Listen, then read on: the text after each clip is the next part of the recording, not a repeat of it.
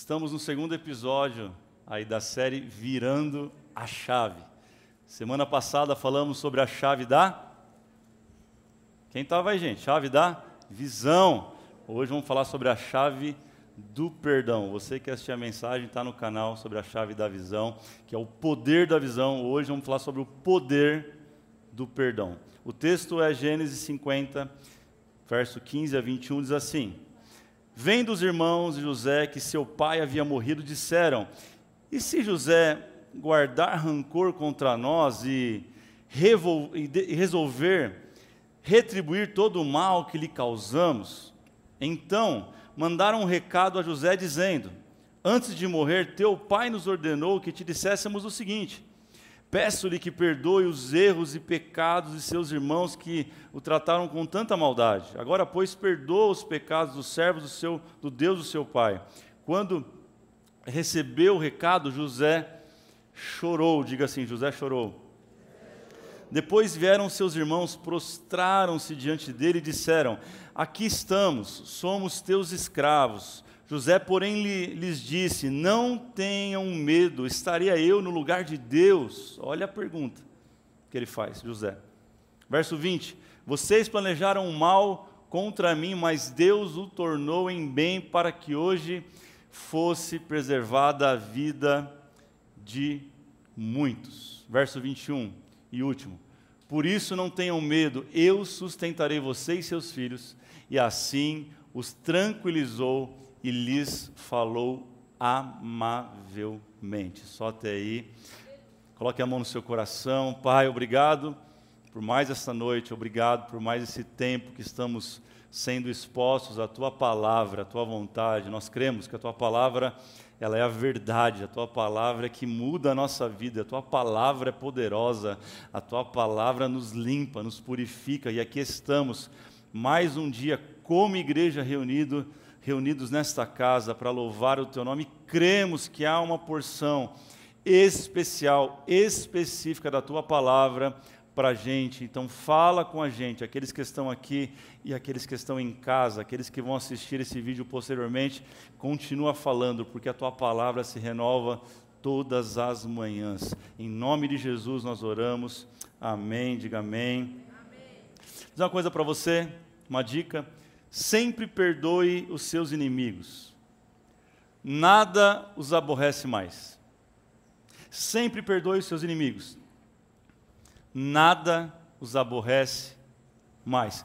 Como assim, pastor? Que história é essa? Vingar, devolver a ofensa, esse tipo de coisa, sabe? Isso só é, tira ou alivia o peso da consciência de quem te ofendeu. A gente não entende muito bem isso, mas Provérbios vai explicar isso para a gente lá, 25, 21 a 22.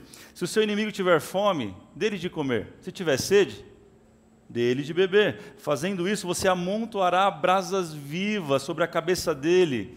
O Senhor recompensará você. O que, que Provérbios está querendo dizer com amontoar brasas vivas na cabeça daquele que do teu inimigo, daquele que te persegue, do teu ofensor. Eu não sei você, mas quando vai chegando assim as noites quentes agora de verão, final de ano, eu tenho uma dificuldade muito grande para dormir no verão. Alguém mais tem essa dificuldade? Quem, quem, quem gosta de dormir no, no calor, diga amém.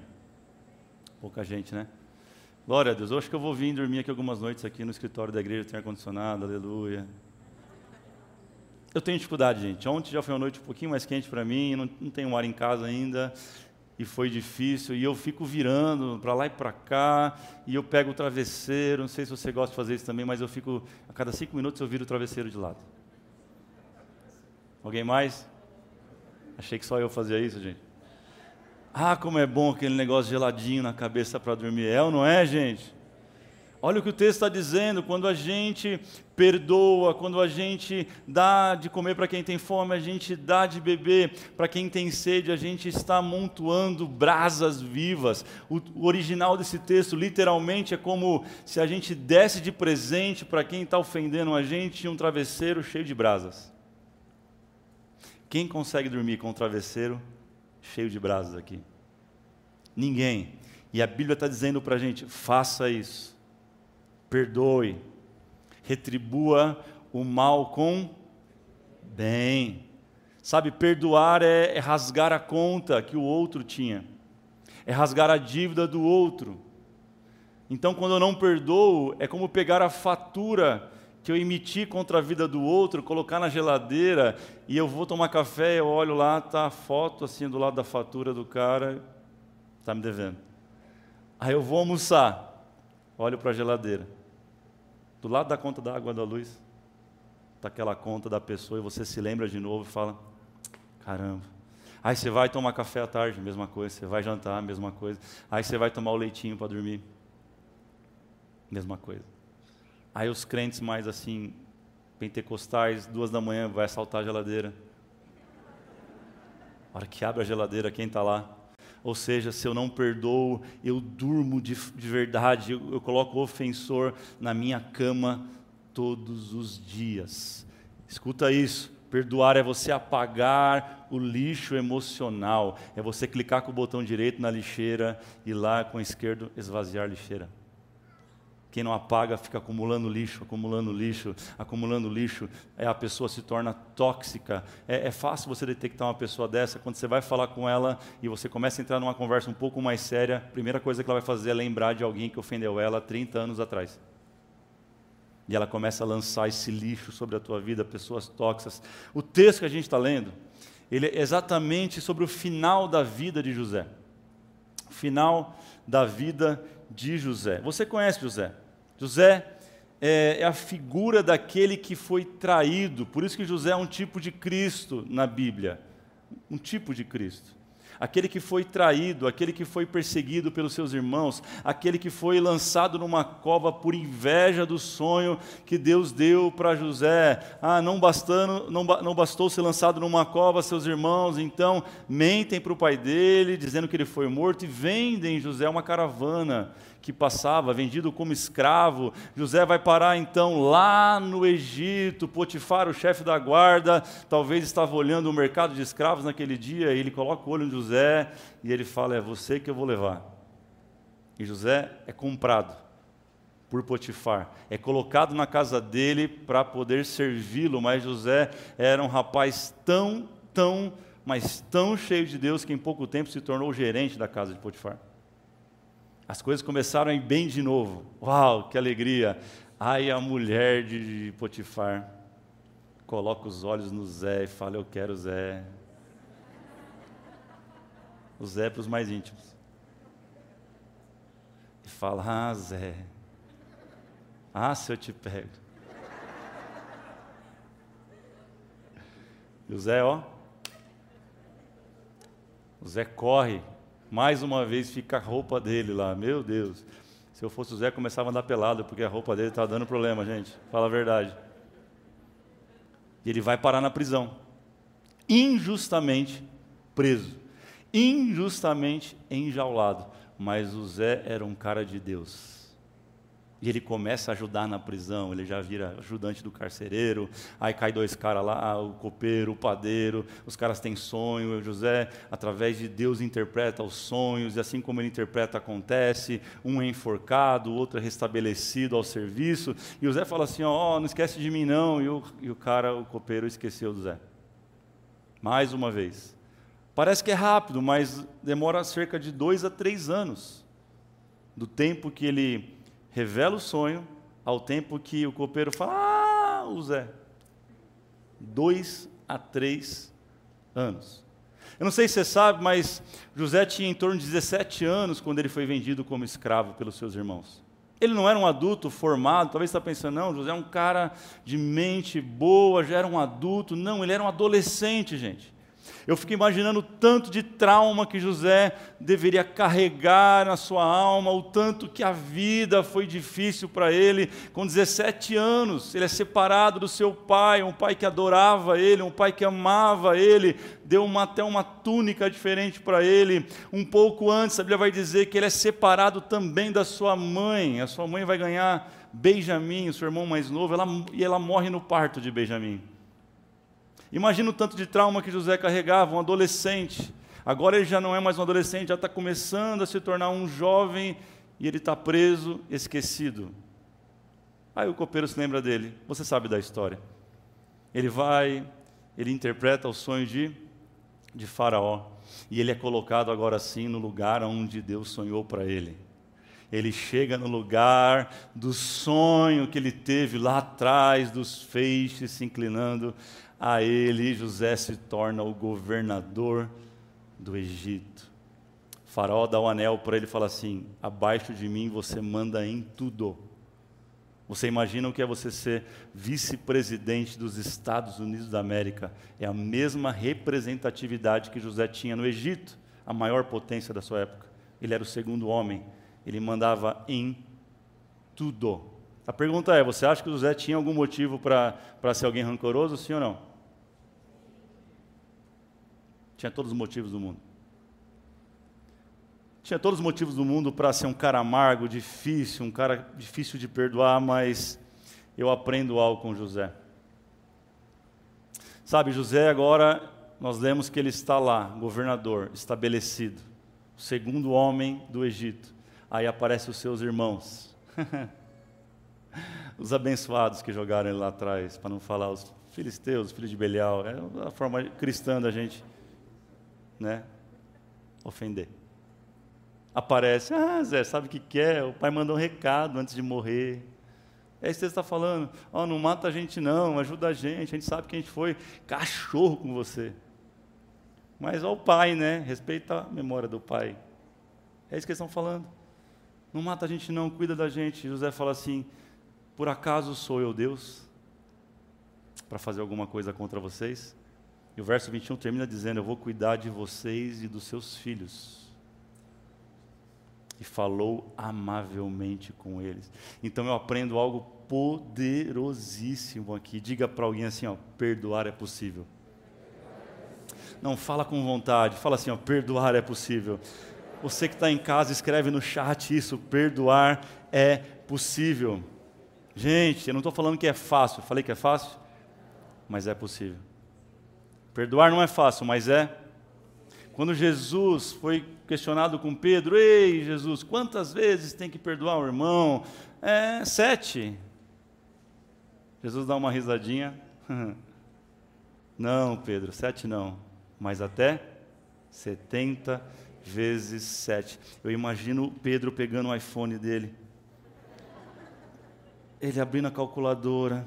70 vezes 7, 490. Eu imagino ele pensando: ah, que bênção, eu já perdoei minha sogra 489 vezes, essa vai ser a última. Jesus não quis dizer isso, meu irmão. Jesus estava dizendo assim para Pedro: Pedro, o perdão para o cristão é algo ilimitado. Quantas vezes tem que perdoar? Sempre. Vai ser fácil? Não, mas é possível. Essa mensagem é para todos nós, inclusive para mim. Todos nós enfrentamos de alguma forma traição, ofensa, calúnia, sei lá, distra ser destratado por alguém, ser desrespeitado, todos nós. Então, todos nós que estamos aqui ou assistindo essa mensagem, já fomos desafiados a perdoar. Mas por que será que alguns tomaram a decisão sábia, inteligente de perdoar e outros não? Eu quero falar com você sobre algumas chaves, pelo menos três chaves, sobre o poder do perdão na nossa vida. Quem, quem gosta de anotar, pega o celular, pega aí a, a agenda, compra a agenda, não esquece lá. E anote isso. Número um, primeira chave que você precisa virar sobre perdão na sua vida. Anote isso. Perdão é uma decisão. Cura é um processo. Perdoar é uma decisão. Cura é um processo. O fato de decidir perdoar não significa que vai parar de doer. A gente confunde. Mas decidir perdoar é dar o start a um processo de cura. Tem gente que está esperando ser curado para liberar perdão. Não funciona assim. Primeiro nós liberamos perdão, primeiro nós perdoamos e depois o processo de cura ele acontece, ele é gradativo para uns mais lentos, para outros mais rápido, mas normalmente não acontece instantaneamente. O texto não está dizendo que José ah, viu os irmãos e perdoou, não. A vida de José foi uma sequência de, desa de desafios sobre perdão. Primeiro ele teve que perdoar os seus irmãos lá atrás, senão ele não poderia seguir. Depois ele teve que perdoar a mulher de Potifar, senão ele não poderia seguir. Ele teve que perdoar o copeiro, senão ele não poderia seguir, entende? É uma sucessão. Não é a primeira e nem a última vez que alguém desapontou você, ou traiu você, ou falou mal de você. Não é a primeira e nem a última. Isso é um desafio do cotidiano nosso. Então o que nós precisamos ter é um coração perdoador. Diga assim: coração perdoador. Em se tratando de perdão, a gente tem que entender que tem dois remédios. Dois remédios. Quem aqui já teve dor de cabeça?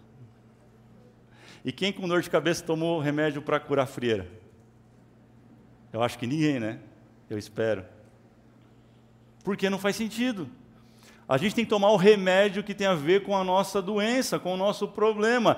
E é essa confusão que bagunça a nossa vida, porque o remédio de quem é ferido é diferente do remédio de quem feriu. O remédio de quem é ferido é perdoar, e o remédio de quem feriu é pedir perdão. E a gente confunde isso. O que eu quero dizer para você nessa noite é: toma o teu remédio, seja lá qual dos dois for, e saia daqui curado e sai daqui iniciando um processo de cura na sua vida. Sai daqui virando essa chave, sabe? Da mesma forma que a gente toma remédios para doença no corpo, o perdão é o remédio para a doença da alma. Quanta gente enferma em sua alma. Pastor, mas eu não, não esqueço. Perdoar não é esquecer, mas é se lembrar sem sofrer. Faz sentido para você? Amós 3,3 vai dizer: andarão dois juntos se não estiverem de acordo. Perdoar não significa ter que andar junto, a não ser que seja sua esposa. Ou seu esposo. Os casados podem dizer amém? amém. Olha para a amada, olha para o mozão. E fala, fala assim: lembra do Zagalo? Copa de. Você vai ter que me engolir. Fala para ela. A gente vai ter que dar um jeito. Casado vai ter que dar um jeito, irmão, até que a morte separe. Separar é a pior viagem. Pior que uma mulher ruim é uma ex-esposa ruim.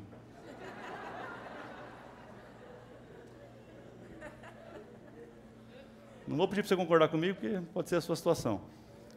E aí vai ficar ruim. Perdoar é você lembrar sem ressentimento.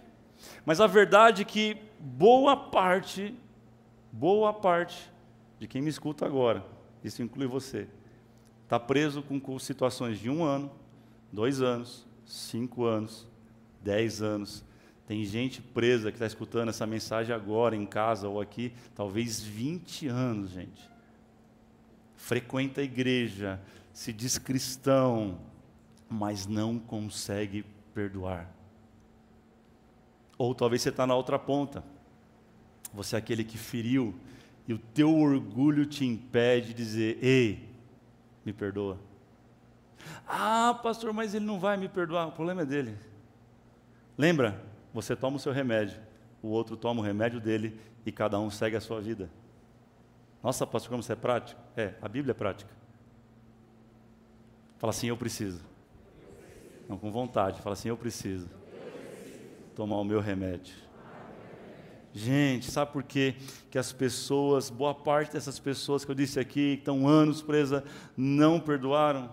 Porque estão esperando o outro pedir perdão. Ah, pastor, enquanto não vier lamber o meu sapato, enquanto não vier bater na minha porta, eu não perdoo. É, vai morrer. Vai pegar um câncer, não de sono não.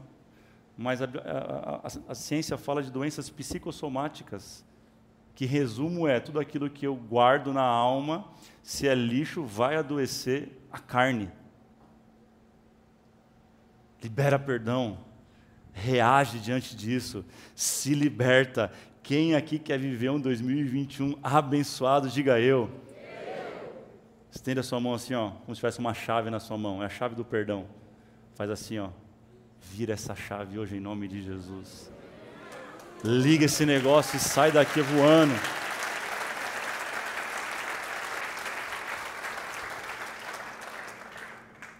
Não sei se você percebeu, mas ninguém pediu perdão para Jesus na cruz. Ele tinha um cara lá, um ladrão afrontando ele.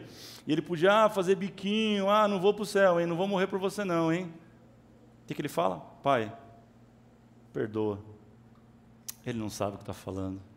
Jesus nos ensina até na hora da sua morte, e não dependa do coração do outro, vigie o seu coração. Hoje à noite você descarregar esse fardo aqui e voltar para casa mais leve, transformado, mudado. Quem está crendo nisso, quem está entendendo essa palavra, anote isso aqui no seu coração, grave na sua mente: você tem o poder de perdoar, você não depende de ninguém para isso. Número dois, Perdoar é uma semente, diga isso. Vamos lá mais uma vez. Perdoar. Tiago 2,13, olha o que diz. Olha o que diz. Porque será exercido juízo sem misericórdia sobre quem não for misericordioso. Esse texto me, me confronta demais. Tiago é um dos escritores mais agudos assim do, do, do Novo Testamento, neotestamentário, ele é um dos mais agudos, ele é daqueles que dá tapa de mão aberta na gente. Olha o que ele está falando, porque será exercido juízo sem misericórdia aqueles que não são misericordiosos. E perdão tem a ver com misericórdia. Só pode perdoar um coração que é misericordioso. Aquele que semeia misericórdia vai colher misericórdia. Ah, gente, olha o que diz Eclesiastes 11:1, e eu quero levar isso para perdão. Sei que você conhece o texto. Atire o teu pão sobre as águas, e depois de muitos dias você tornará a encontrá-lo. Perdão é uma semente que você lança num, num, num, solo fértil da misericórdia e lá na frente você vai colher isso. A gente fica se perguntando muitas vezes por que, que não está dando certo, porque as coisas não estão funcionando em casa. É porque você não tem gerado um ambiente de perdão na sua casa, você tem gerado um ambiente de amargura. 2021 só, só será diferente se você, a partir de agora, decidir semear o perdão na sua casa. Filhos que não têm coragem de contar para o pai o que fizeram, sabe por quê? Não tem um ambiente de perdão. Esposas que não têm coragem de confessar os maridos, os maridos não têm coragem de confessar os seus pecados, confessar os seus, os seus pensamentos ruins, gente. Isso passa também na minha cabeça, eu sou gente. Como vocês, do mesmo jeito. Só que eu tenho uma esposa que eu posso confessar para ela. Dizer, amor, pensei isso aqui, ó, de fulano. Ah, se eu pudesse matar, eu matava. Ela fala, não, amor, calma. Mas por quê? Em casa existe um ambiente de perdão. Qual é o tipo de conversa que está permeando a mesa da sua casa, nos jantares e nos almoços e no café da manhã? Ah, você viu fulano? Fulano não presta mesmo, não perdoa. Eu quero é que vai se lascar. Sabe o que está plantando no coração dos seus filhos, que é um solo fértil? Falta de perdão, amargura, tristeza, rancor, raiva. Mude a semente hoje em nome de Jesus. Perdão é uma semente. Número 3. Número 3. Que estava apertado, vai ficar um pouco mais apertado vocês querem ouvir isso aqui? Posso ir até o fim? Tem certeza? Não vai reclamar depois. Número 3. Perdoar é abrir o caminho da salvação. Perdoar é abrir o caminho da salvação. Isso é muito sério, gente. Eu brinco para facilitar o entendimento. Vai ser muito sério. Porque a tua salvação e a dos outros está ligada diretamente ao perdão. Olha o que diz Mateus 6, 12, você conhece o 12 e o 13, mas eu quero ler também o 14 e o 15. Ó. Perdoa as nossas dívidas, assim como perdoamos aos nossos. E não nos deixe cair em tentação, mas livra-nos do mal, pois teu é o reino, o poder e a glória para sempre. A gente ora isso, a gente orou isso a vida inteira, talvez como uma reza, sem entender muito, a gente orou, uau, que benção. Mas olha o 14. Pois se perdoarem as ofensas uns dos outros, o Pai Celestial também perdoará vocês. Aí o 15 começa a ficar difícil. Mas se não perdoarem uns aos outros, o Pai Celestial não perdoará vocês. Olhe para cá. A tua salvação e a minha salvação está conectada se o nosso coração é um coração perdoador. Ouviu um amém ali, glória a Deus pela irmã. Crente. Isso é muito sério, gente. Isso é muito sério. E um dia especial para a gente falar sobre isso, que daqui a pouco a mesa a mesa estará posta. E Jesus está dizendo: Vinde, senta-te à mesa. Mas quem tem que sentar à mesa? Aquele que tem um coração puro e mãos santas. Aqueles que têm um coração perdoador. Aqueles que são rápidos a perdoar, rápidos a pedir o perdão. Aqueles que têm um coração conforme o de Jesus Cristo. Tem gente, tem gente que vem na uma cara de pau eu sou cristão, pá. Não perdoa a mãe. Está amarrado com a mãe 10 anos. Não consegue. Não perdoa a sogra, não perdoa o cunhado. Ah, não perdoa o sócio que teve, ele me roubou, pastor, ele me quebrou, não perdoa, está 10 anos falando dessa sociedade que viveu. Meu irmão, você está em Cristo. Quem está em Cristo é nova criatura. Eis que as coisas velhas se passaram e tudo tem que se fazer novo. Quem entende isso? Tem gente com o coração apertado aqui, sabe que eu estou falando é verdade. A salvação está em questão, a tua salvação está em questão, está em xeque. Olha o que diz Mateus 11, 24. Portanto, eu lhes digo: tudo o que vocês pedirem em oração, creiam que já receberão, e já receberam, e assim será. Bênção, né? Só que o 25 complica. E quando estiverem orando, se tiverem alguma coisa contra alguém, perdoem-no, para que também o Pai Celestial perdoe os seus pecados.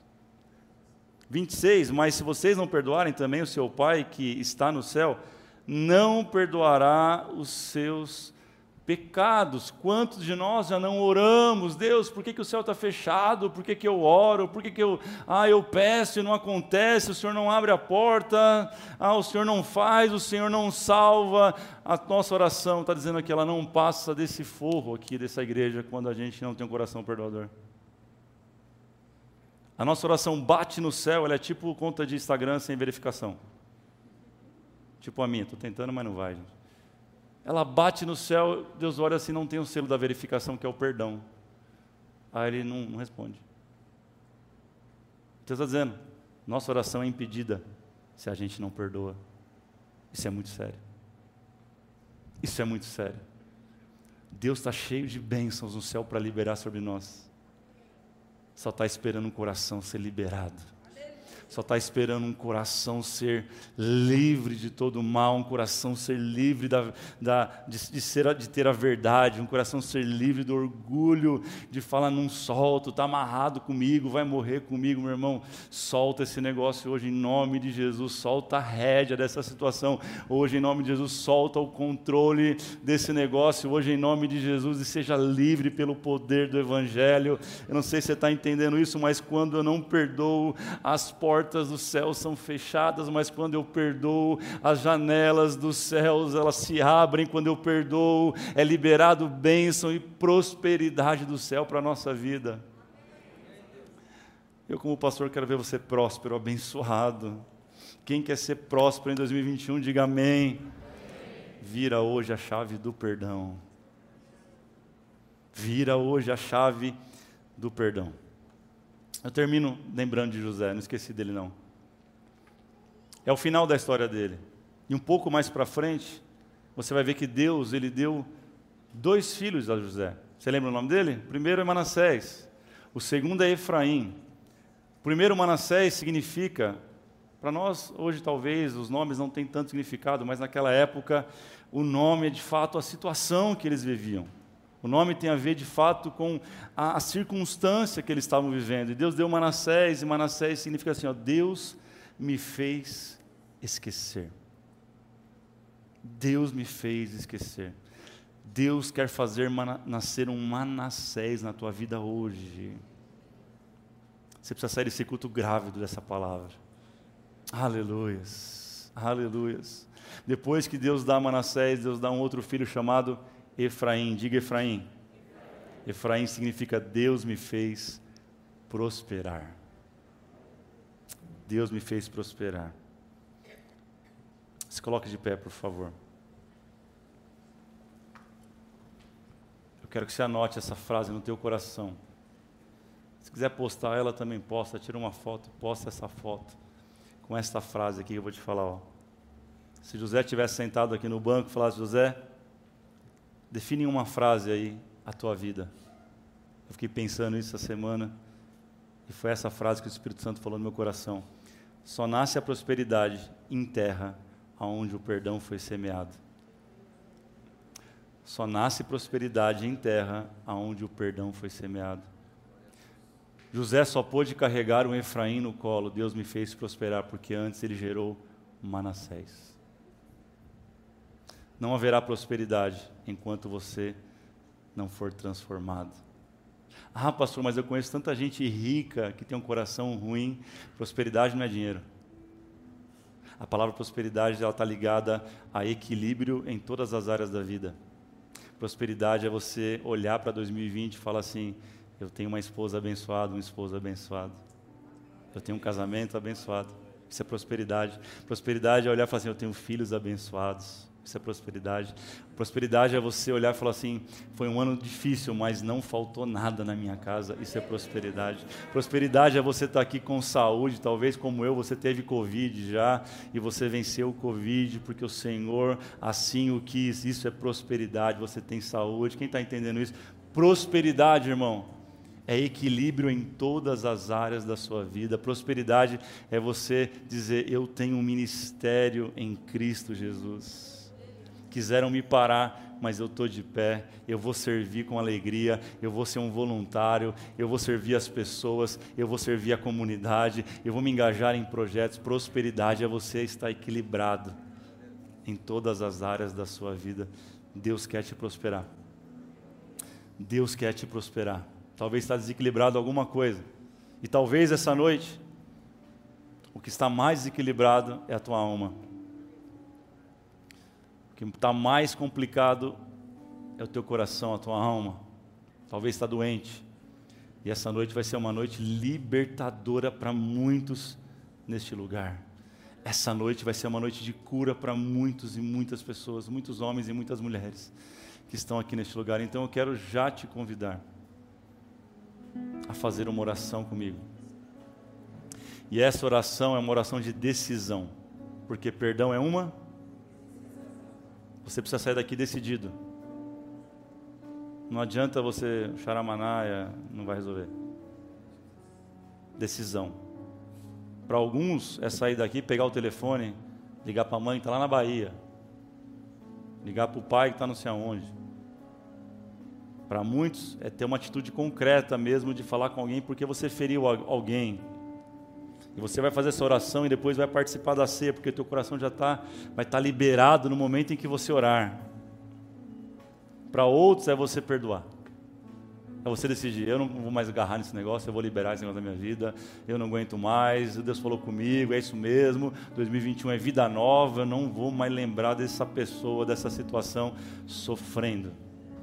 Eu vou viver uma nova vida. Gente, não adianta o ano mudar, se a gente não mudar. Evangelho não é superstição. Evangelho é atitude. Evangelho é o poder de Deus em cima das nossas atitudes. Quem está entendendo? Feche teus olhos e comece a orar. Faça um pacto agora com o céu. Faça uma oração agora de, de verdade, do fundo da sua alma ah, o Espírito Santo trouxe pessoas, situações no, agora na tua vida durante essa mensagem que você precisa orar a respeito delas. Então eu quero que você comece a orar, eu quero que você comece a declarar ah, se for preciso gritar, chorar, se for preciso espernear, esse é o momento. Você está em casa, você está entre irmãos. Você que está em casa agora aí, se ajoelha. Você que está aqui, se você quiser se ajoelhar diante do Senhor, talvez é muito difícil que você tem enfrentado esses anos. Talvez você é vítima de um abuso de um, de um parente, de um tio, de um pai, de um padrasto. Talvez você está preso a um sócio, você está preso a um antigo casamento de 10 anos atrás, você já está casado com outra pessoa, mas isso tem te assombrado. Eu quero que você agora se libere diante do Senhor e comece a profetizar cura sobre a tua vida. Fala, Jesus, eu não aceito mais viver assim. Libera o meu coração, eu perdoo, eu libero ah, a dívida está paga, rasga, meu irmão, essa dívida, rasga essa conta, rasga essa fatura agora, se houver, contra alguém, em nome de Jesus, Senhor, nós oramos. Ah, Jesus, nós oramos, ó Pai. Nós declaramos cura sobre os corações agora, sobre aqueles que tomaram a decisão certa, sobre aqueles que decidiram perdoar, sobre aqueles que decidiram sair daqui nesta noite, ah, e tomar uma atitude com relação a alguém. Nós declaramos cura, que comece hoje um processo de cura, que comece hoje um processo de restauração, até física, porque já estava afetando o teu cabelo, estava caindo, minha irmã, já estava afetando a tua vida, estava afetando várias áreas da tua saúde. Eu declaro cura sobre a tua vida agora, cura física vai acontecer, cura espiritual, cura na alma. Nós declaramos Espírito Santo de Deus. Essa é uma noite de cura, estamos diante da tua mesa diante da tua mesa. Da tua mesa tem pão fresco, tem vinho novo. Oh Espírito Santo. Ah, você que já orou, você que já fez aí o teu pacto com Jesus nessa noite com o Espírito Santo. Comece a adorar Ele então em, libera, em liberalidade. Comece a erguer as tuas mãos, vamos lá, e comece a adorar a Ele. Já comece a adorar a Ele por aquilo que Ele já fez, assim como a irmã Valéria disse para nós. Ela começou a enxergar aquelas crianças transformadas, mudadas. Comece agora a profetizar sobre a tua vida, sobre a tua casa, sobre o teu 2021, um ano novo, um ano diferente, um ano sobrenatural, um ano cheio do mover do Espírito Santo. Vamos lá. Olá, família Além do Véu. Que culto incrível tivemos agora. Eu espero que Deus tenha falado muito com você. Se você ainda não se inscreveu no nosso canal, corre lá e se inscreva. Até a próxima transmissão. Valeu!